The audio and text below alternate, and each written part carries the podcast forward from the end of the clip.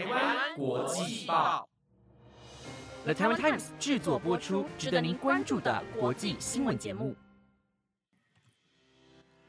欢迎收听台湾国际报，我是王涛，马上带您关心今天九月九日的国际新闻重点。Hello，各位听众朋友，晚安！又到了每个礼拜四的国际新闻时间，我是你们的主持人黄涛。今天想和大家聊聊疫情方面的事。虽然说接下来会有一连串的振兴措施，好比振兴五倍券、农油券、一方券等等，不过不知道大家对于这些振兴措施的看法为何，也不知道大家对于目前疫情的想法为何。个人而言，虽然说能够有这些补助的确不错，不过会需要用到这些振兴措施，我想也代表着疫情带来的冲击确实很大，对吧？再加上最近的幼儿园及即时确诊案例突然新增。一切又变得再次充满变数。Anyway，还是希望大家能够注意自身安全，减少前往户外场所，尽量外带，避免内用，勤洗手，多消毒，做好防疫工作。那么，今天同样整理了五则国际要闻。首先是九一恐攻即将届满二十周年，反恐战争之路却依旧遥遥无期。接着是北韩军中大量士兵染疫，如今却照常举行建国纪念大阅兵。再来是新冠病毒流感化，人们恐将试着与病毒共存，以及菲律宾总统大选即将到来，杜特地受党提名角逐副总统大位。最后则是玛丽皇后钻石手链将拍卖，预估拍价达新台币一点一亿之高。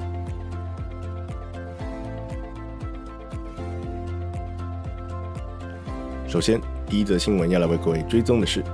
二零零一年九月十一日。美国本土受到继二战以来死伤最为惨重的恐怖攻击，前后总计导致将近三千人罹难。在世贸中心及五角大厦受到攻击之后，美国迅速确认这些攻击是由宾拉登所领导的盖达组织一手策划，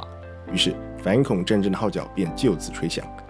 然而，九一一恐怖攻击事件将近二十年过去了。从时任美国总统小布希誓言要彻底消灭全球恐怖主义，并向全国民众表示美国即将面临一场不同于过往的漫长战争行动，到现任美国总统拜登在八月三十一日的夜晚撤离美军最后一批驻扎于阿富汗的部队，并宣布战争行动到此为止，是时候让兄弟姐妹回家了。究竟这二十年来的远征利弊多寡究竟为何？根据美联社报道。哈佛大学甘内迪学院教授比尔姆斯与布朗大学战争代价计划的统计数据显示，打从2003年至2011年间，由于美国同时进行阿富汗战争以及伊拉克战争等两场战争，导致许多美军接连在这两场战役中接连服役。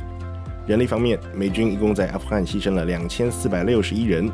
美国承包商则失去了3846人，阿富汗政府军以及警察一共6万六千人阵亡。盟军成员国损失一千一百四十四人，阿富汗平民则有四万七千两百四十五人死亡，援助人员方面也有四百四十四人牺牲，记者部分则有七十二人不幸身亡。纵使战争结束，但是战争背后的代价却并未下降，因为根据比尔姆斯的估计，美国将为大约四百万的阿富汗与伊拉克退伍军人支付许多费用，而这些支付金额将超过两兆美元之多，并于二零四八年之后达到高峰。如今距离九一一只剩三天不到，除了美国情报单位表示这段期间必须格外提防恐怖组织犯案之外，前英国首相布莱尔也表示，西方各国应该做好面对生化恐攻的准备。于此，恐怖组织的威胁未曾消失，恐怖攻击的隐忧也未曾停歇。然而，唯一可以确定的是，我们距离真正结束反恐战争还有着一大段的距离。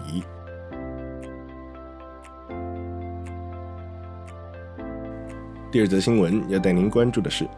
尽管北韩在近日传出军中士兵因大量染疫而导致士兵接连死亡，但是北韩当局仍旧在今天举行了阅兵典礼，以庆祝建国七十三周年纪念日。根据北韩内部消息人士透露，大批疑似感染新冠肺炎的士兵在医院接连死亡，除了让军方深感震惊之外，更是让领导人金正恩大发雷霆。消息人士也指出。北韩军方似乎对于士兵因染疫而死亡一事感到非常震惊，因为他们自信已经采取了最严格的检疫措施，但是却还是有这么多士兵因染疫而病故，甚至就连最高领导人金正恩也为此感到十分愤怒。然而，纵使军中疫情如此严峻，同时实际死亡人数也可能更高的状况之下，北韩当局仍旧在今天举行了阅兵大典，大动作庆祝建国七十三周年纪念日。根据北韩官媒中央通信社报道，北韩确实在今天举行了建国七十三周年国庆阅兵大典，其中列队前行的士兵更身着橘色的防护衣。此外，根据北韩官媒中央通信社报道，北韩最高领导人金正恩也亲自出席了这场阅兵典礼。对此，南韩国防部表示，这是北韩在一年之内第三次举行的阅兵仪式，只不过目前还不清楚这场阅兵大典包含哪些军事系统。最后，南韩国防部也说道：“我们正在密切观察情势，不过目前仍然需要更多的资讯分析，才能获得更多的细节。”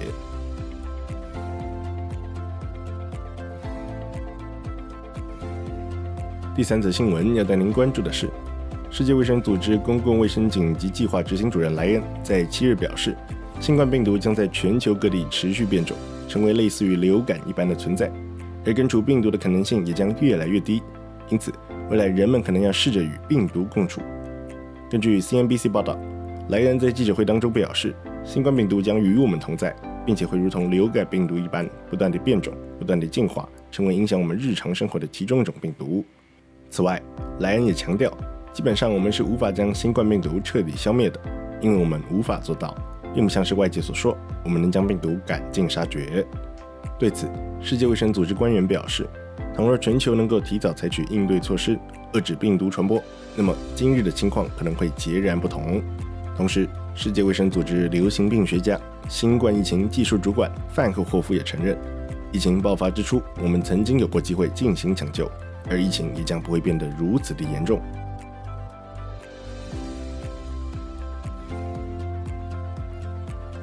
第四则新闻要带您关注的是，距离菲律宾总统大选仅剩不到一年时间，各个党派以及有志参选的政治人物也逐渐浮上台面。继昨天菲律宾参议员赖克逊宣布搭档现任议长索托角逐明年的总统大位之后，现任菲律宾总统杜特地也在今天接受提名，搭档他的亲信参议员克里斯多福五，分别挑战副总统以及总统大位。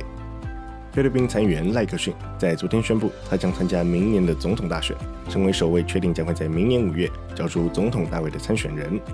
而他的竞选搭档则是现任参议院议长索托。现年七十三岁的赖克逊，过去曾担任过警察局长；而今年同样七十三岁的索托，过去也曾担任过四届参议员。纵使赖克逊目前将炮口对准现任总统杜特地，并指责杜特地让整个国家深陷于债务泥沼，导致许多人民失去工作。与此同时，更放任腐败盛行，并且放纵非法毒品猖獗等。然而，在民意调查中，莱克逊却是大幅落后于他的竞争对手。此外，由菲律宾能源部长库西所领导的菲律宾执政党民主非人国民力量党，更在今天决议正式提名现任总统杜特地为副总统参选人，以及他的亲信参议员克里斯多夫吴为总统参选人，作为该党角逐明年总统大位的竞选组合。虽然。根据菲律宾宪法规定，总统任期是为一任六年，并且不得连任。竞选方面更是规定，正副总统必须分别由人民投票选出，导致杜特利在这次的竞选中仅能竞选总统以外的职务。不过，根据外媒报道，政治分析专家深信，即使杜特利名义上仅为副总统一职，但是实际上他将继续大权一把抓，成为具有实际意义的副总统。